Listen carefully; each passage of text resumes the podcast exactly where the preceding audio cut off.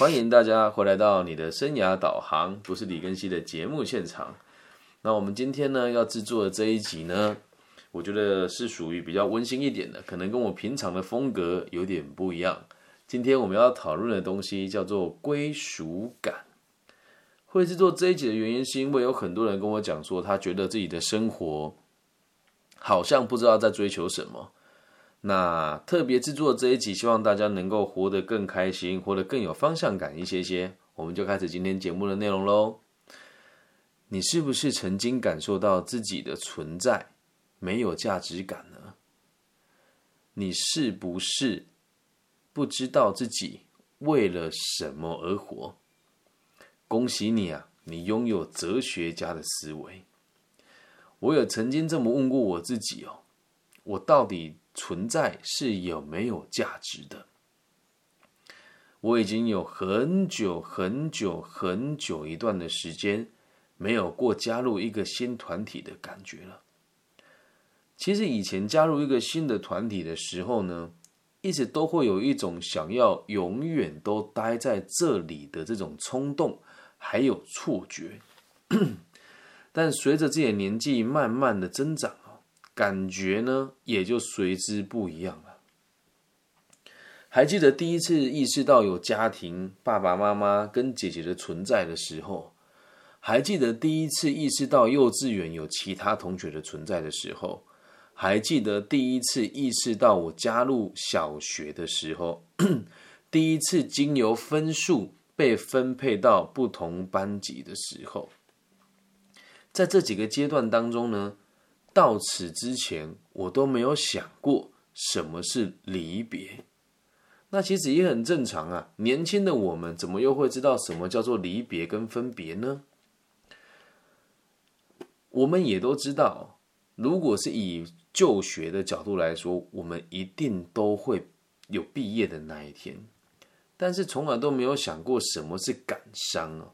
我第一次在毕业有痛苦的感觉的时候，是在我小学的时候。真的有掉下眼泪来哦，那那是我人生第一次经历了我认为必然的离别。可是，在那之前哦，即使你知道你的这个相处的对象一定有一天会跟你分开，我们说在这个小朋友的时候，不管是小学还是中学哦，你还是会非常珍惜每一个和别人相处的当下。跟同学相处，或者是跟同学相爱相杀。甚至是被欺负，迫不及待要离开。在这个过程当中，你都会知道，总有一天你会离开这个群体。而当你自己拥有绝对的自由的时候，就又又会开始迫不及待的想要找到另外一个团体加入。不管你愿意还是不愿意，我们都没有办法离群所居。所以不妨看看现在你自己哦，是不是也也隶属于某一个团体，又或者是非常想要让某一群人拥有你呢？经历了那么多的悲欢离合，还有来来去去哦，我一直在思考一件事情：是到底是我需要团体，还是团体需要我？那到底归属感是为了利益大家而归属于一个团体，还是只是为了让自己能够被别人记住？而需要被别人认同呢？其实这一路走来，我们看过的事情也不能讲说风风雨雨啦。但就真的自己经历了这么多，经历了这么多次的爱情的悲欢离合，然后经历了这个亲友之间的来来去去哦，你真的会发现哦，其实啊，只要你被别人需要了，就已经找到归属了。我再重复一次哦。其实，只要你已经被需要了，你就已经找到归属了。那以个体心理学角度来说，为什么我们会一直在这边一直更加重复的和大家推广个体心理学的原因，是因为我们活在这个世界上的目的，都是为了让下一代更好。听清楚喽，是下一代哦，而不是这一代哦。那为什么会说是下一代？下一代。的这个含义就是，必须得经历过我们为他们无条件的付出，他们才有办法好好的在这个年代继续生存下去。因此，一个一一个不停的计较别人要给你什么的人哦，你很难找到归属感，而且终其一生，你都会认为自己是被别人不公平的对待的。所以，当你要真的理解到什么叫被需要了，或者是终于找到归属感，这个归属感的这个感受，你要掌握的第一个原则就是不要去想着别人要给你什么，不要去想着别人要给你什么，你才愿意归属于某一个团体。那这个不管是家庭啊，或是班级啊，或是企业行号，甚至是爱情，都是一样啊。不要去想着别人要给你什么的时候，你才会感觉到什么叫你真的归属于某一个团体。而慢慢的，你会理解到这个道理。如果你能够明白了，永远都去想自己能够给别人什么，而而不是别人能给你什么的时候，你就会发现，不管到什么群体当中，你都可以快速的融入他们。我们在这几天的这个工作当中哦，就我自己啊，因为毕竟在这个各个大专院校里面做生涯规划的这个演讲哦，最近就有蛮多人，以后这个秋冬季节嘛，分手人总是特别多，就跟我说，我好放不下我的女朋友，或者是我男朋友怎么突然就不要我了，我突然觉得自己被丢掉了。那这个说法也很有趣哦，你们两个会分开，就是因为对于彼此没有归属感了嘛？那你会跟我讲说，他凭什么动？他凭什么毫无条件的就放下我？那如果站在个体心理学的角度，你应该要做的事情是，不管他爱不爱你，你都一样要爱他。一个团体当中，如果一个人不认同你，而你选择了愿意继续给予他的时候，他即使没有归属感，你也已经找到归属感了。一定会有人说，老师，你这个想法好阿 Q 哦，那这不就不是被别人这个欺负吗？无条件的付出，这不就是一种很蠢的行为吗？其实应该这么讲啊，假设你能力是足够的，你根本就不会在意别人会不会给予你什么。只要你能力是足够的，你根本就不会去在意别人能够能不能够给予你什么。能够理解吗？所以就我自己现在而言呢，我对每一个团体都有很强烈的归属感，但是我对他们不会有依赖感哦。听清楚了。归属感跟依赖感有很大的落差。归属感是我认为我的存在对这个团体有影响力，而依赖感是我没有这个团体支撑我，我会死，懂吗？所以从个体心理学的角度来看的话，我们所谓的归属感，并不是来自于我被某个群体拥有了，而是来自于我对这个群体有没有办法给他们起到。更大的帮助。如果能够了解，你就会发现，要融合任何一个群体，都是一点都没有困难的。那有一种哦，我们应该这么讲，有一种归属哦，就是被拥有、被祝福、被给予、被需要的温暖。我不知道大家有没有体会过？我最近是有这个感觉，是在东海大学的 EMBA 的办公室的时候。我在九，在这个两二零零七年的时候，到东海大学就读这个会计学系。那当时我在这个学校经历了很多事情啊，呃呃，劈腿被抓到啊，然后还有被劈腿啊，然后还有这个被同学排挤等等等等的很多诸如此类的开心跟不开心哦。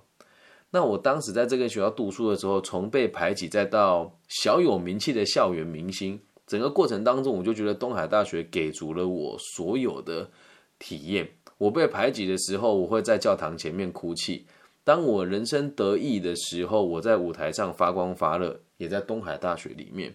所以我对这个地方有非常强烈的归属感。好，那为什么会有呢？有一点是因为我和他有非常深深厚的情谊。那我离开了十几年之后，现在又回来念在职专班了，其实感觉是完全不一样的。当我们在读大学部的时候，看在职专班的人，就觉得他们是一群非常有情又难以相处的 学长姐。但当我自己现在在读这个在职专班的时候，会有一点一开始会有点转换不过来，会觉得这里的人感觉和我格格不入。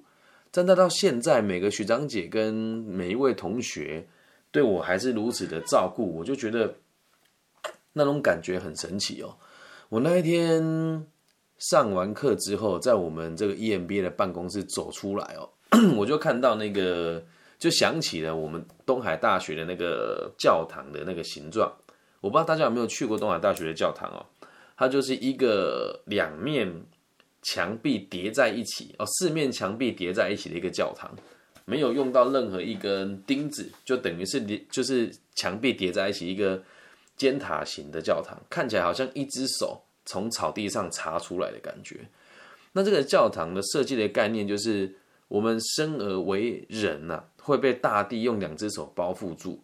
那这个教堂的走向是东西向的，所以只要是晴天，从白天到呃，从这个早上到日落的时，哎，从日出到日落，整间教堂都可以享有自然光的照射。所以我走到那边之后，突然有一种我被东海大学两只手这样子包包覆住的感觉。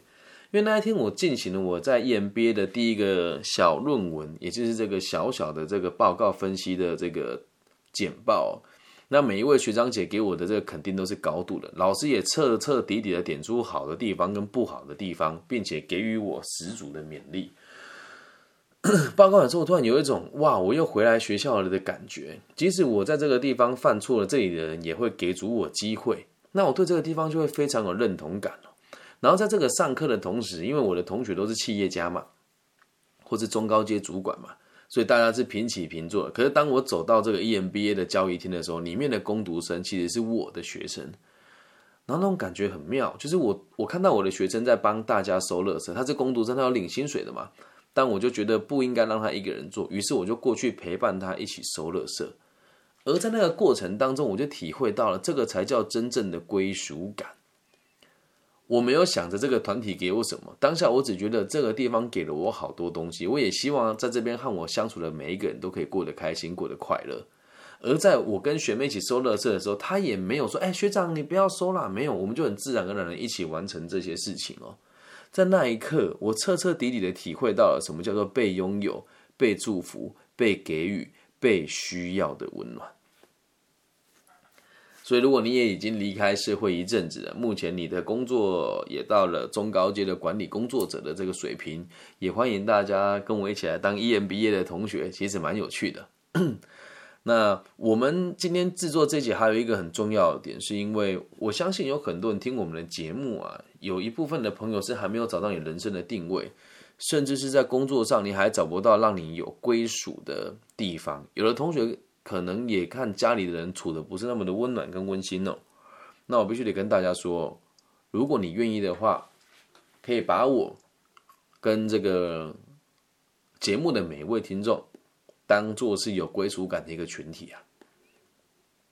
就像我们现在在这在这个地方，我也是觉得我自己被大家拥有了。然后每一次只要结束完之后，有人会听完节目给我一些留言，我也感觉到自己被祝福了。然后有些人会给我很实质的帮助，他会帮我分享我的这个节目，或者是捐献一些物资给我，也就是被给予了。那也有很多人会跟我讲说，希望我可以多做几集不同的节目，也就是被需要了的温暖。所以现在不管你在哪个平台收听、收看或是阅读这个相关资讯的你哦，我们都已经归属于彼此了，不是吗？好，那应该这么讲哦，当我超过五天不。不更新的时候，你会想要关心我吗？诶，如果有，就代表其实我们的归属感是有建立起来的喽。所以我也希望大家都可以跟我分享你的困扰。当我收到你们发来的讯息，和我分享你们的难题的时候，我就会觉得我们都是彼此的一部分，进而让我在这个工作上有更多的投入。也让我自己更愿意投入更多的资源跟时间来延续我的节目。我不知道大家怎么看哦，但是我有很多同行在背后议论我，都会说李庚希这么做，总有一天会黔驴技穷。我不是觉得不可能啦，但是我也很期待那一天的到来哦。你我会举这个例子的原因，是因为就连我的同行有时候会这么诋毁我，或者在背后讲我一些这些。比较具有争议性或是看好戏的这种话语哦，我到现在都还是会觉得，如果我的做法是好的，还值得你们议论。那如果你们愿意议论的话，你也可以跟我讨论，我也可以分享我的方式给大家。因此，我对于这个台湾的生涯规划界也是有一定程度的归属感的，很有趣吧？对，所以现在你我和每一个团体相处都不会觉得格格不入，以前都会觉得我好像看别人距离很远，后来才发现一件事情是，哎，其实没有，我只是对其他的团体的依赖度不高，但是我对每个团体都还是保有高度的兴趣，理解吧？简而言之，就是我对这个世界已经有了归属感。任何一个人，我都认为他和我是息息相关的。如果常常听我节目的朋友就会知道，我们制作这个节目的目的只有一个，就是为了让这个社会更加的安定。而如果以社会来定义的话，每一个能够和彼此相处跟连接到的朋友，咱们都是社会的一部分啊。能够理解吗？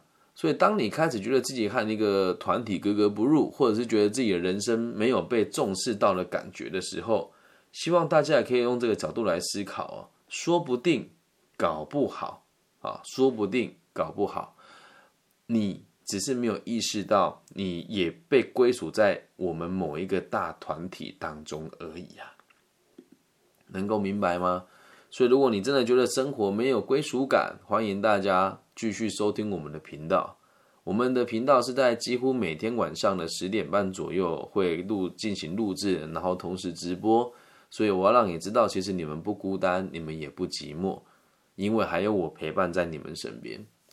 那假设你是大陆地区的朋友，可能比较 没有机会听到直播的部分了。那如果你听到这个节目，你很喜欢，有可能已经延迟了一阵子，也不能讲延迟啦。我们录制下来，在台湾和大陆的更新时间是同步的。那如果你们也喜欢的话，记得帮我分享、按赞加订阅，或者是在微信号里面跟我互动。我的微信号是 B 五幺五二零零幺。那其实粉丝听众来来去去，我也是还蛮习惯的。但是记住一件事哦，不管你们远行到什么地方，只要你愿意回头，或者是你突然想起了一些什么想跟我分享，我随时都会在这边承接住你们，跟你们分享你们想要跟我分享的每一件事情。以上就是这一集全部的内容喽，希望大家都可以找到自己真正的归属。如果没有的话，就请你归属于我吧。那也要邀请大家，在节目结束之后呢，把这个节目关掉的时候，可以帮我闭上眼睛，呃，祝福一下这个听我们这个节目的听众朋友，散落在世界的每个角落。然后也希望你可以祝福我一切平安顺利。那我在每一集的这个节目当中，最后我都会跟大家讲，希望我们的节目能够让世界更加的安定，好吗？希望我是你的一部分，你也是我的一部分。我也从来没有把我的听众当成粉丝看，我会把每一个和我交流过的人都当成是我最好的朋友。你不孤单，你也不寂寞，还有我在你身边。那如果听了之后蛮有感觉的朋友呢，你也可以帮我在这个各个不同的频道上面打说，我我不孤单，因为有你在，或者是我不孤单，因为还有李根熙在，好吗？我爱你们，记得要记得分享、订阅加按赞哦，拜拜。